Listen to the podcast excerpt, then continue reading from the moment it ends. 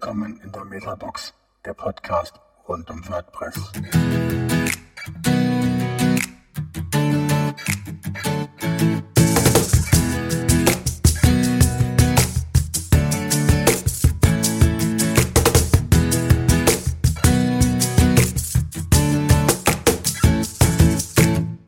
Ja, hallo zusammen, liebe Zuhörer, liebe Freunde für Open Source und die alle unsere Metabox Podcasts lieben. Wir sind wieder zusammen äh, heute mit Carlos und Frank und wir möchten heute über das DevOps Camp 2017, was jetzt am 6. und 7. Oktober in Ansbach stattgefunden hat, wollen wir gerne sprechen mit Frank, der vor Ort war und welche Themen, welche welche spannenden Sachen hat er da mitgebracht? Darüber wollen wir heute sprechen. Ja, hallo Frank in Folge 3. Wenn du die Nullnummer mitzählst, ja, ansonsten sind wir natürlich in Metabox 2. Ja, Frank, was kannst du uns erzählen? Vielleicht einmal kurz so ein bisschen das, das Rahmenprogramm und ja, wie, wie, wie so der Tag abgelaufen ist. Ja, fangen wir ganz, ganz von vorne mal an. Das DevOps Camp ist halt ein Barcamp zum Thema DevOps. Das gibt es in zwei Geschmacksrichtungen. Das findet im Frühjahr immer als, als großes Camp statt, über zwei Tage. Und im Herbst als Eintagesveranstaltung. Wobei natürlich, wer am Vorabend schon vor Ort ist, gibt es halt schon was, kann man sich auch schon treffen.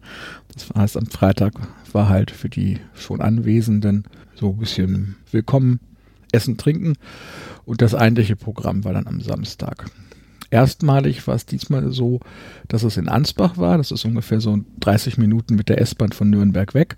Normalerweise hat, ähm, findet das, das DevOps Camp immer in Nürnberg statt, weil die Organisatoren dort sitzen und da entsprechend auch schon ganz gute Connections haben, dass die auch immer von unterschiedlichen Firmen auch die Räumlichkeiten bekommen für diese Veranstaltung. Und dieses Mal waren sie in Ansbach von der Firma TradeByte eingeladen, die dortigen Räumlichkeiten zu benutzen. Und das kam mir ganz entgegen, weil Ernstbach ist für mich wesentlich schneller zu erreichen als Nürnberg. Daher war das sehr angenehm. Okay. Und Frank, Frage, das war dein erste DevOps? Oder hast du schon anderen schon besucht? Ich war auf den DevOps Camp schon häufiger, war aber das erste in diesem Jahr, weil das, das große DevOps Camp hat während der Webweek stattgefunden im Frühjahr und das war genau an dem Wochenende, wo wir alle in, auf dem WordCamp Berlin waren. Ach so, ja.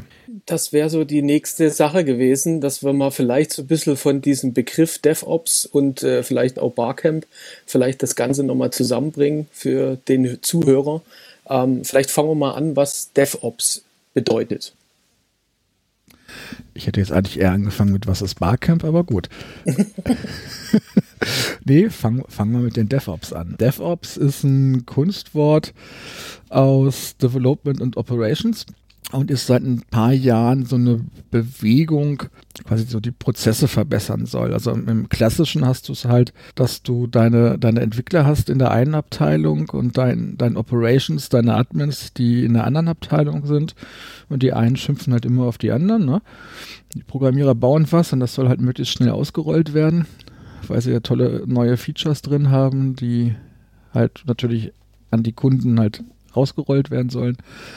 Und im Operations halt die Administratoren, ähm, die sagen, naja, jede neue Version ist ja potenziell erstmal, äh, ist ja böse und kann was kaputt gehen und läuft alles nicht. Und die Idee ist halt, das einfach das mit, miteinander zu, zu verknüpfen, also dass es auch mehr, mehr Zusammenarbeit geht. Das spielt halt ganz doll mit rein, dass die, die Werkzeuge ja auch immer komplexer werden, dass immer mehr mit Virtualisierung gemacht wird, dass man halt schon in der Entwicklung auf den Entwicklungsrechnern halt auch Teile der Infrastruktur nachbildet. Dementsprechend ist halt die, die Themenauswahl bei so einem DevOps Camp. Und Frank, das ist im Bereich von IT oder Web, so für Webentwicklung? Was genau, welche sind die Themen, die, die, die diese DevOps hat? Prinzipiell IT allgemein, aber ist natürlich schon ein, ein Großteil, dass es in das Ausrollen und, und Bauen von ähm, internetbasierten Diensten geht. Also AWS zum Beispiel ist halt auch ein ganz großes Thema. Aber die, die, die grundlegenden Ideen dabei geht es halt nur um das verbesserte Zusammenspiel von Programmierung und, und, und den Operations, den Admins. Und dabei spielt es erstmal keine Rolle, ob das jetzt hm, was webbasiertes ist oder nicht. Also kannst natürlich auch die gleichen Mechanismen verwenden, um äh, Anwendungssoftware zu entwickeln und auszurollen oder auch in, im ähm, Inhouse-Anwendung. Aber Frank, es ist jetzt in dem Sinne aber keine, es ist eine wirkliche Methodik, wie man Software entwickelt. Also ich gehe jetzt mal das klassische Wasserfallmodell, dann jetzt alles, was in neuen Schläuchen ist, Agile, ja, agiles Vorgehen in der, in der Entwicklung. Ist dann DevOps nochmal eine Steigerung davon? Oder ist das nur ein, also läuft das parallel zu agiler Projekt, äh, Projekt äh, Softwareentwicklung oder ist DevOps sogar nochmal eine Stufe weiter von, von agilem Vorgehen? Also ich bin da ja auch kein, kein wirklicher Experte, aber nach meinem Wissen ist es so, dass es da unterschiedliche Interpretationen und Definitionen allein dieses Begriffs Dev, DevOps gibt. Und das wirklich nicht, nicht klar spezifiziert ist. Ich denke, es ist eher so, dass es, es beschreibt so eine Art ähm, Ansatz, wie, wie, man, wie Prozesse halt verbessert werden können. Mhm. Also es ist jetzt nicht irgendwas, eine klare Checkliste, die du halt abarbeiten kannst. Ne? Ähm, ja. Ich muss auch dazu sagen, ich finde das immer total spannend. Also ich finde das inhaltlich immer alles total spannend, zu sehen, was, was andere machen. Tatsache ist es aber so, dass der Großteil der realen Projekte, mit denen ich zu tun habe, gar nicht in dieser Liga spielen. Aber es ist natürlich immer gut, auch mal über den Tellerrand zu gucken und halt auch mal so das Zusammenspiel von vielen der, der Komponenten zu sehen. Also klar, mit Docker mache ich was rum, mit Vagrant mache ich was rum, mit Composer macht man was. Und da gibt es natürlich noch viel, viel mehr Tools. Wie das immer in der Natur der Sache ist, gibt es ganz, ganz viele Tools, die man nur auf seiner To-Do-Liste stehen hat. Mit muss ich mir noch mal angucken bei Gelegenheit. Und da wird man ja nicht dümmer, wenn man sich dann mal austauscht und, und anguckt mit Leuten, die das halt durchaus in, in größeren Umfeld machen. Okay, also es gibt also dann wirklich auch, sag mal, sag mal, Vorträge oder auch äh, Kollegen, die dort eben halt vor Ort sind, die dann mal aus größeren Firmen oder aus großen Entwicklungsprojekten auch mal ein bisschen erzählen, mit welcher Methodik, mit welchen Tools sie eigentlich Software entwickeln, um sagen wir, mal, einen Anreiz zu geben, okay, wie könnte man das gegebenenfalls auch in seiner eigenen Firma oder in seinem eigenen Team, wenn man Software entwickelt, äh, gegebene, gegebenenfalls ein paar Komponenten mit einfließen zu lassen. Also das kriegt man auf dem DevOps Camp dann auch mit. Also mit den Vorträgen ist das halt so eine Sache. Es gibt keine Vorträge im klassischen Sinne, sondern höchstens halt mehr oder weniger spontane Sessions, weil es ja ein Barcamp und keine organisierte Konferenz, wo vorher schon die Themen festlegen. Und das andere ist, dass du, also wenn du auf GitHub mal rumguckst, wirst du in, wahrscheinlich in letzter Zeit gesehen haben, dass es bei größeren Plugins oder bei neueren Entwicklungen ja auch immer schon Dinge wie, wie Composer verwendet werden, ähm, dass irgendwie via Jenkins so Continuous äh, Integration, Continuous Deliverment Ansätze verfolgt werden. Also das ist nicht zwingend abhängig jetzt von der Größe von Projekten, sondern halt natürlich mit Automatisierung. Also im Großen und Ganzen geht es ja eh größtenteils um Automatisierung von Prozessen. Also testen, ausrollen, all diese Sachen. Es spielt eher untergeordnet, mit welchen Tools tatsächlich die Software entwickelt wird. Es geht wirklich viel mehr um, um Prozesse. Aber ich denke, das wird vielleicht auch ein bisschen klarer, wenn ich mal so erzähle, was eigentlich die Themen waren. Wobei wir jetzt natürlich noch ähm, den Punkt Barcamp, was ist das denn eigentlich, vielleicht nochmal erläutern. Genau, du hast gerade das erwähnt, ein bisschen, was genau ein Barcamp ist. Könntest du vielleicht ein bisschen mehr uns erzählen, was genau ist ein Barcamp? Also in einem Satz, ein Barcamp ist eine Unkonferenz. in etwas länger. genau. Wo man etwas trinken kann. Wir erläutern ein, ein, ein Fremdwort durch ein weiteres Fremdwort. Nein, also ein Barcamp ist im Gegensatz zu einer klassischen Konferenz eine Veranstaltung, wo im Vorfeld das, das Tagungsprogramm noch nicht feststeht. So, das heißt, alle, sind alles, alle Teilnehmer sind gleichwertig. Was wir auch immer sagen, Ne, wir glauben, jeder Mensch hat ja auch irgendwas Interessantes mal zu erzählen. Das ist da letzten Endes genauso. Also im Idealfall ist es so, dass jeder, der zu einem Barcamp fährt, etwas dazu beitragen kann. Und zwar indem er sagt, hallo, ich würde gerne mal zu dem und dem Thema was erzählen. Interessiert das jemanden? Oder dass er äh, bei der Registrierung hilft äh, oder keine Ahnung, beim Aufbau vom Essen oder, also jeder soll sich halt irgendwie auch mit einbringen. Muss man sich halt darauf einlassen. Also ich kenne Menschen, für die ist das nix. Ne, die sagen, äh, warum soll ich denn da hinfahren und vielleicht auch noch Hotel und Fahrtkosten und ich weiß ja gar nicht, was mich da erwartet. Das kann ich nicht so richtig planen. Dann ist da vielleicht nichts dabei, was mich interessiert. Wenn man sich dann darauf einlässt, kenne ich fast nur Leute, die letzten Endes ganz positiv überrascht worden sind. So ein Barcamp beginnt halt immer morgens mit so einer Vorstellungsrunde. Das heißt, das hast du natürlich, wenn du 100 Leute hast, kann natürlich nicht jeder da episch anderthalb Minuten reden. Ne? Da sind zwei Stunden rum. Also die Vorstellungsrunde ist eigentlich so Vorname und nochmal so zwei, drei Begriffe, was man dann so macht. Ne? Das ist dann sowas wie Frank, WordPress, Administration, zack, fertig, der nächste. Und danach wird der Sessionplan, also das Programm, erarbeitet. Das heißt, die Organisatoren eines Barcamps sorgen halt für den Rahmen, indem sie halt dafür sorgen, dass Räumlichkeiten da sind, dass es einzelne Vortragsräume gibt, ähm, dass was zu essen gibt, dass Kaffee da ist. Und diese Räume müssen halt mit Leben befüllt werden. Und da kann dann halt jeder, der meint, er hätte ein Thema, über das er mal reden möchte, kann halt nach vorne gehen und sagen, ja, hallo, ich bin der und der, ich möchte mit, ich möchte mal über das und das Thema reden. Interessiert das jemanden? Dann wird halt so per Handzeichen mal abgestimmt, wie groß da das Interesse ist. Und dementsprechend verteilt man sich dann auf die Räume und so entsteht Stück für Stück an dem Vormittag halt das Tagungsprogramm für den Tag. Es gibt dann noch so inverse Sessions zum Beispiel, dass halt einer hingeht und sagt, ja, also ich hätte gerne mal eine Frage zu dem und dem Thema oder ich beschäftige mich jetzt mit dem Tool versus diesem Tool. Sind hier Leute, die mit dem einen oder den anderen schon mal gearbeitet haben, mit denen wir uns mal austauschen können? So ein Format ist halt auch möglich. Und normalerweise findet man eigentlich immer irgendwas, was einen interessiert. Ab und an, also gerade bei themenoffenen Barcamps, das gibt es ja auch. Ja, so DevOps Camp ist ja sehr themenspezifisch. Es gibt halt so die klassischen themenoffenen Barcamps, die heißen dann sehr häufig einfach nur Barcamp ähm, Stadtname, die halt von der, von der Entwicklung dieser, dieser Barcamp-Idee her natürlich immer noch IT-lastig sind, aber letzten Endes halt komplett themenoffen. Da habe ich auch schon ganz großartige Sessions gehabt, dass Notfallmediziner über Suizidversuche mal gesprochen hat. Und was man lassen sollte, warum es nicht, weil es blöd ist, weil es einfach nur, nur weh tut, aber man, man noch weiterlebt.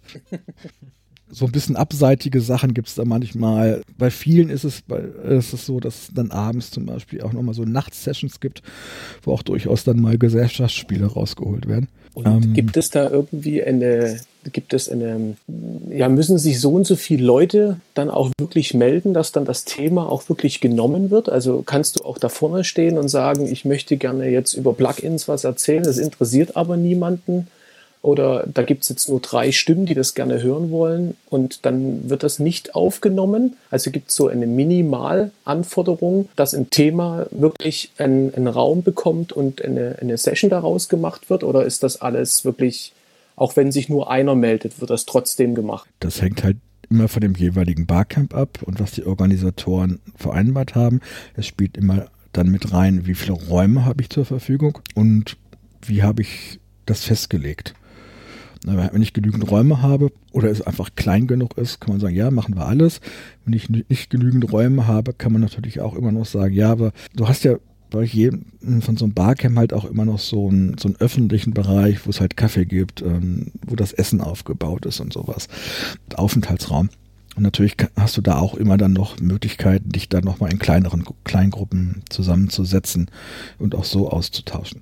Ist ja wie auf jeder anderen Konferenz auch. Das Spannende sind nicht die Vorträge, sondern halt das, das Networken und der, der Smalltalk drumherum und der Austausch. Und das heißt, anders gesagt, das Barcamp schmeißt einfach die, die langweiligen, vorher festgelegten Vorträge der klassischen Konferenz weg und macht nur noch den anderen Partat. Mhm. Also nur noch das, das spontane Zusammensitzen in Form von Sessions mit, hm, ich hätte hier was, interessiert das jemanden? Ne? Wollen wir da mal drüber reden? Ja gut, ich sag mal deswegen, das hast du ja eingangs gesehen, wenn du nur mehr konsumieren willst, also jemand ist, der gerne lieber nur hört ähm, und nicht so ein bisschen die Interaktion liebt mit den anderen und spontan sich auch mal auf Themen sag mal, einlässt und guckt, dass die vielleicht auch einen interessieren, dann ist halt für so jemanden so ein Barcamp eher ja nicht gedacht. Also es ist ja immer Interaktion, immer Networking den ganzen Tag über, was natürlich dann auch Leute zusammenbringt äh, von unterschiedlichen sag mal, Firmen, von unterschiedlichen sag mal, Genres, diese bedienen gibt es ja sicherlich unterschiedliche Leute dann auch auf diesen Barcamps. Also natürlich könntest du rein konsumierend zu so einem Barcamp gehen, ja. Also es wird immer mehr Teilnehmer geben, als man Vortragsslots hat. Und wenn du mit den anderen nicht reden willst, kannst du natürlich von morgens bis abends dir einfach nur eine Session nach der anderen angucken und dann wieder nach Hause gehen. Das würde funktionieren, aber man würde natürlich auch einen, einen großen Teil verpassen. Aber gut, wenn das, wenn so Smalltalk und Austausch einem halt nicht liegt, geht das auch. Also ist ja niemand gezwungen, ähm, ja. mit den Leuten dann noch Smalltalk zu machen. Und, und vorher Themen einzureichen, das macht man eigentlich gar nicht. Oder gibt es die Möglichkeit auch, dass man schon bei der Anmeldung oder im Vorfeld über eine Webseite zu diesem Camp dann auch entsprechend schon Themen einwerfen kann? Geht das auch? Es gibt Barcamps, die machen das. Mhm. Ähm, das, beim DevOps Camp war das auch so. Nächstes Wochenende bin ich ja in Köln beim Barcamp Kirche Online. Da ist das auch so, dass die einen, einen Forumsbereich haben, wo du im Vorfeld schon mal reinschreiben kannst, ich, ich könnte was zu dem und dem Thema erzählen. Mhm. Wie, wie relevant das die, die Rückmeldung dort dann ist, ob Leute sagen, ja, das interessiert mich oder nicht, dann das sei dann mal dahingestellt, weil erfahrungsgemäß ja, nur ein, ein ganz geringer Teil der Besucher da auch überhaupt reinguckt und ein noch geringerer Teil natürlich auch tatsächlich Feedback gibt. Ja, die kommen alle in einen Topf und es wird dann direkt vor Ort erst entschieden, also was auch, dann auch wirklich gezeigt wird oder gemacht wird. Auch wenn du im Vorfeld in so einem Forumsbereich gesagt hast, ich, ich könnte mir vorstellen, zu dem und dem Thema, musst du an dem Barcamp-Tag selbst natürlich genauso dich vorne hinstellen, sagen, hallo, ich bin Frank, ich möchte was zu Thema XY erzählen. Interessiert das jemanden? Und Frank, äh, was, was genau hast du gesehen an diesem DevOps? Hast du, kannst du uns ein bisschen erzählen, was, was genau, was am dir am besten gefallen hat? Von den Themen, die du gehört hast? Ja, es liegt ja in der Natur der Sache, dass man immer relativ wenig sieht. Insofern ist das halt. Natürlich habe ich mir die, die einzelnen beiden WordPress-Sessions angeguckt, die es gab.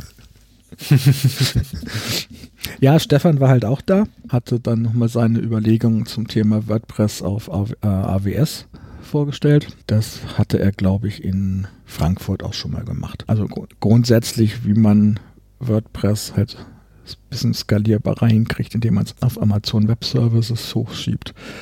Und dann gibt es da immer noch so diesen, den Teil mit, das sind jetzt nur noch theoretische Überlegungen, weil das haben wir einfach noch nicht gebaut, um noch eine weitere Abstraktionsebene in der Skalierbarkeit da reinzubekommen. Und was war der zweite, der mit WordPress zu tun hatte? Das hieß Hip Lamp WP Docker Cocktail und oh. da das klingt. ja, da hatte der Kollege ähm, mal vorgestellt, was er sich da bis jetzt so zusammengebaut hat an, an Skripten, um. Jetzt muss ich meine Notizen vorholen. Jetzt brauche ich jetzt das andere Fenster. Moment. Äh, es ging letzten Endes um, um High Performance Linux, so auf Basis von, von Docker, Apache, Vanish, Redis als ähm, Object Cache da noch drinne und ihr das Ganze dann mit einer Handvoll Skripte in verschiedenen Docker-Container halt auch automatisiert ausrollt.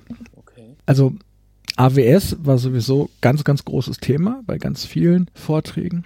Was bei der Vorstellungsrunde aufgefallen ist, also so gefühlt jeder zweite mindestens hatte so als, als wichtigen Punkt irgendwie Docker genannt. Also da ist ganz klar zu merken, irgendwie so Vagrant verliert da ganz doll und äh, es, es steigen Leute unglaublich, in unglaublichen Mengen alle auf Docker um. Ich kann ja mal so ein überhaupt mal sagen, was es so an, an, an Vorträgen tatsächlich gab.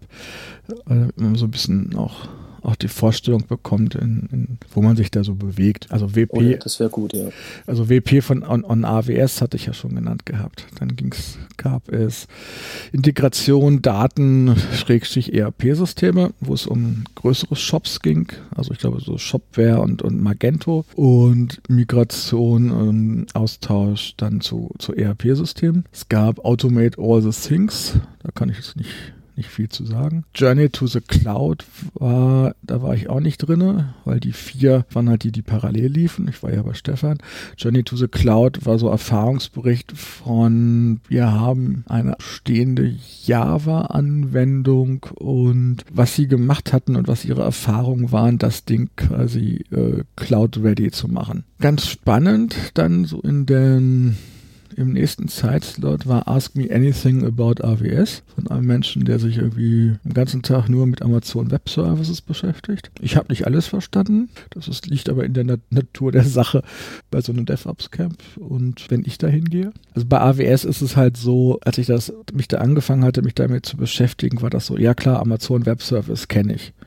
Kenne ich hieß aber ja, also so E2C, das sind halt so virtuelle Maschinen. Es gibt S3 als Storage und das war's dann so im Großen und Ganzen. Und dann hatte ich damals dann irgendwann tatsächlich mir mal so ein, so ein Konto für das AWS gemacht und dann kriegst du so eine Übersichtsmatrix und ich glaube inzwischen sind das so 100 Dienste die es da gibt und so Baukasten, Lego, Bausteinmäßig sich da äh, für seine Projekte zusammen machen kann. Also man ist ein, ein, Stück weit überfordert, wenn man das alles so sieht. Wie klicke ich mir jetzt eigentlich meine Applikation zusammen? Was brauche ich da alles? Und wie spielt das eigentlich in dieser Cloud zusammen? Das war für mich also. Du klickst ja noch nicht mal deine Applikation zusammen. Das sind ja alles nur Dienste, die du halt brauchst oder auch nicht brauchst, um darauf aufbauend deine Anwendung zu bauen.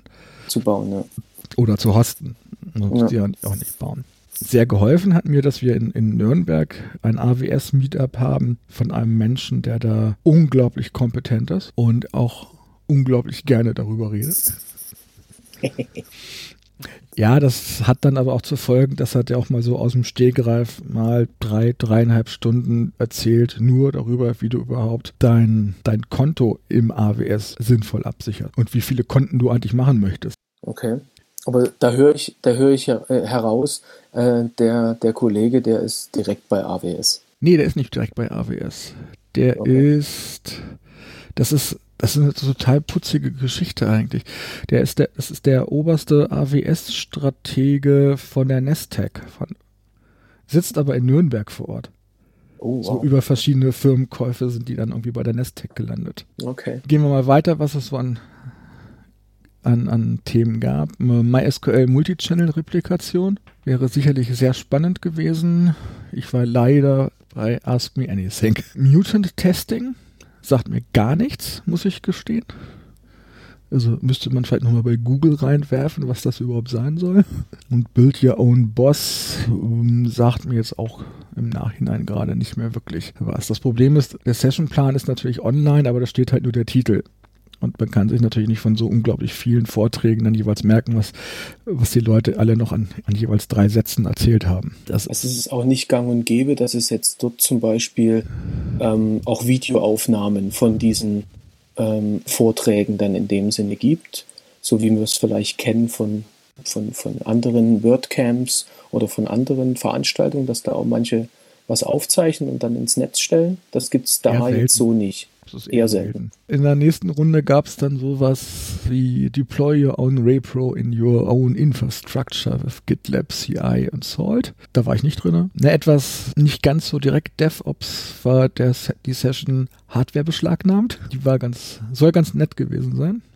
Ähm, ich war nicht drin, weil ich die, die Geschichte schon kenne. Kurzpart davon ist, der Mensch ist einer der Admins bei Freifunk über Freifunk hat jemand was Böses gemacht und die Polizei hat dann bei dem Provider angerufen, wo der Server ist, der, den Ex der der Exit-Node ist und ist dann bei dem Menschen zu Hause vorbeigefahren und wollte den Server beschlagnahmen. Dass den Server da nicht gab, haben sie halt alles andere an Hardware mitgenommen, was sie gefunden haben. Was sehr unangenehm ist und so nochmal das Thema nach vorne bringt, habe ich eigentlich alles auf all meiner Hardware auch verschlüsselt. Man weiß ja nie. Weil ob nun die Polizei die Hardware beschlagnahmt oder man sie verliert oder sie an, geklaut wird, äh, das Ergebnis ist ja immer identisch. Ne? Die Hardware ist weg. Operation Monitoring war dann noch ein Thema. Da kann ich auch nichts zu sagen. Wie so mein Standardspruch gerade, weil man halt immer nur eine, eine irgendwie schafft.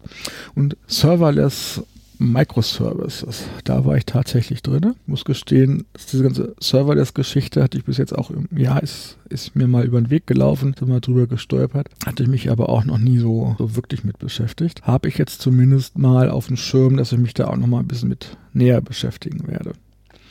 Ähm, also natürlich ist es nicht, nicht wirklich serverless, ne? ohne, ohne Rechner kann halt nichts funktionieren. Die Idee ist dann aber eher sowas wie, dass ich halt nicht noch ein, ein, eine virtuelle Maschine habe, wo tatsächlich meine Anwendung drauf läuft, sondern dass ich halt irgendwo einen Service habe, wo eine Datenbank ist, wo Daten halt reingespeichert werden und andere Dienste irgendwo nur so als Remote Function as a Service existieren, die dann aufgerufen werden. Das würde ja bedeuten, also wenn ich das äh, so verstanden habe, dass man seine, wenn man es mal rein auf Webseite hat, man hätte eine MySQL-Datenbank, man würde seine Sachen alles im Backend äh, sauber einpflegen, man würde aber nur die reine HTML-Seite draußen auf dem Webserver aus ähm, bereitstellen und, und das und, aber nicht mit Zugriffen auf die Datenbank, sondern rein nur das reine HTML. Ist das das, was Serverless so bedeutet? Nee, es geht eigentlich noch, noch viel, viel weiter. Okay, dann muss also, das rausschneiden. Gut. Nee, wir können das ruhig drin lassen. Ähm, also hm? Microservices ist halt eh schon der auch, auch der spann ein, spannender Part da dran. Also da ist, ähm, ich glaube, Netflix ist das, die das ja ziemlich weit treiben. Also, dass du verschiedene Teile, ich sage jetzt mal deine Anwendung, aufteilst auf einzelne Dienste diese Microservices. Also im Gegensatz zu, zu großen Anwendungen, ne, die, wenn sie weg sind, sind sie weg. Die Idee ist halt so, wenn ich alles, alles aufteile auf jeweils einzelne Services, kann halt, und die keine Abhängigkeiten haben, kann halt ein einzelner Service, ein einzelner Dienst kann halt ausfallen, dann fehlt vielleicht irgendwas. Also wenn wir jetzt bei Netflix als Beispiel bleiben, dann sehe ich jetzt vielleicht irgendwelche Bewertungssternchen von den Filmen nicht, weil dieser Dienst gerade nicht verfügbar ist. Aber ich kann halt das Gesamtpaket Netflix immer noch bedienen. Ah, okay. Weil ich kenne es nur in dem Zusammenhang, dass es halt einer mal gezeigt hatte bezüglich für WordPress, dass er gesagt hat, er kann, er, er stellt serverless im Grunde genommen sein Blog und seine WordPress-Seite ohne Zugriff auf die Datenbank im, ähm, auf dem Server. Ja, und äh, hat also keinen Zugriff mehr auf die Datenbank, sondern das ist alles pures HTML. Und äh, damit, ne, das war so der, der Hintergrund, wo, wo er das vorgestellt hat, was man damit machen kann. Also letzten Endes sowas wie ich, das was, was, ein Cache, was Caching-Plugins auch machen, ich schreibe genau. einfach die, das gerenderte HTML auf die Seite raus. Genau. Ähm, wie geht er denn dann damit, dann mit dynamischen Inhalten um? Hat er nicht. Nee, hat er dann nicht. Nee. Also Kommentare, Bewertung etc. Äh, existiert nicht. Genau, das ist das, ja. das ist genau der Hintergrund, dass er auch gesagt hat. Und daran wird wahrscheinlich gearbeitet. Ähm, wie, wie du das jetzt schon gesagt hast, wahrscheinlich mit solchen Mikroservices, dass man dann eben halt für das eben dann so einen Service hat, wo man eben halt dann Kom äh, Kommentare auch interaktiv wieder zurückschreiben könnte.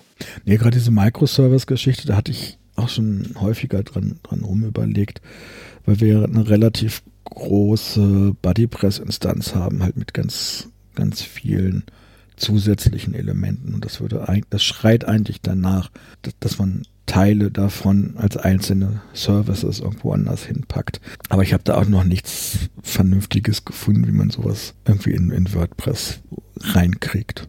Ja, Frank, dann ähm, Gibt es irgendwie ein, ein, besonderes Highlight, was du noch entweder selber jetzt gesehen hast ähm, und äh, oder von anderen gehört hast, äh, äh, was noch wirklich außergewöhnlich war ähm, zu dem, was jetzt du alles schon aufgezählt hattest? War das da schon mit dabei oder gab es nochmal wirklich was, wo was wirklich so ein richtiges Highlight war? Es gab tatsächlich ein, ein wie ich fand, Highlight. Das war aber eher eine Unterhaltungssession. Vorher noch, was noch spannend war und was ich noch kurz erwähnen möchte, weil es vielleicht auch hm, Leute anspricht, in Zukunft auch mal zu so einem DevOps-Camp zu fahren. Wir hatten einmal noch so Mocking von externen Systemen. Also wo es halt darum geht, ich möchte meine Software ja testen und ich möchte halt nur meinen mein Teil testen und wie mock-up ich denn dann eigentlich die Kommunikation mit externen Systemen, also gerade so bei ähm, im Shop-Umfeld und Payment-Dienstleister und sowas.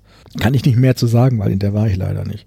Ich hatte mich dann nämlich eher rumgetrieben in den Best Practices REST-APIs. Sehr unterhaltsam war, war eine Scrum-Einführung unter dem Titel Come with Scrum. Wo, ja, ein Mann hätte das wahrscheinlich nicht machen dürfen. Äh, ja, die Nadja hat halt mit ähm, versucht mal Scrum zu erläutern als, als Projekt mit Nerd trifft junge Frau. Ich male hier mal was an und ihr, ihr seid die Nerds, ihr wirft mir eure schweinischen Gedanken in den Raum und wir bringen das dann mal in so, ein, in so eine Scrum-Struktur rein. Okay. War sehr unterhaltsam. Ja, also ich sage jetzt mal ähm, vielen, vielen Dank, Frank, dass du uns da einen sehr schönen Überblick gegeben hast über die Veranstaltung am Wochenende. Ähm, jetzt wollte ich jetzt natürlich auch nicht abwürgen, aber gibt es äh, noch was, äh, was wir vergessen haben oder was du vergessen hast zu erwähnen, nochmal fürs Wochenende? Und äh, gibt es einen Ausblick für unsere nächste äh, Folge? Die wir bald produzieren werden. Wahrscheinlich habe ich ganz, ganz viel vergessen, weil es so ein Barcamp ist halt den ganzen Tag oder zwei Tage Programm und ganz viele Eindrücke und neues Wissen, was dich auf, auf dich einstürzt, das irgendwie verarbeitet werden muss. Und ja, natürlich habe ich ganz, ganz viel vergessen. Ähm, das heißt aber nicht, dass ich jetzt so ad hoc noch weiß, ah ja, das wollte ich unbedingt. Nee. Ähm, das wird mir nachher einfallen oder morgen, wenn ich diese Folge schneide vielleicht. Ähm, jetzt, jetzt aktuell gerade nicht. Ja, Themenausblick könnten wir noch machen. Die nächsten Interviews, die anstehen, wären, jetzt muss ich die, will ich die Reihenfolge nicht durcheinander bringen. Als allernächstes müsste das Thema OER anstehen. Und danach haben wir noch H5P aus User-Sicht. Und dann gucken wir mal, was sich noch so ergibt, weil das alles Sachen sind, die ich in Köln beim Barcamp Kirche Online schon verabredet habe. Und sag noch mal ganz kurz, OER bedeutet? Open Educational Resources, also im weitesten Sinne freie Bildungsmaterialien. Oh, sehr cool. Super. Gut, dann sind wir durch, ja. Können wir uns verabschieden, ne? Mhm. Genau. Dann vielen Dank, Frank, nochmal. Und ja. Von euch wollte ja keiner mitkommen. Ja, ja ich, ich konnte leider nicht. ich war bei Freunden auf der Hochzeit und äh, das konnte ich leider nicht absagen. Aber man muss auch Prioritäten setzen. Nee, alles gut. Super. Also nochmal vielen Dank. Und äh, ja, ich äh, hoffe, euch hat es gefallen. Ähm, bleibt dran. Die nächsten Themen haben wir besprochen und wünschen euch somit einen schönen Abend, gute Zeit und bis zum nächsten Mal. Ciao. Ciao.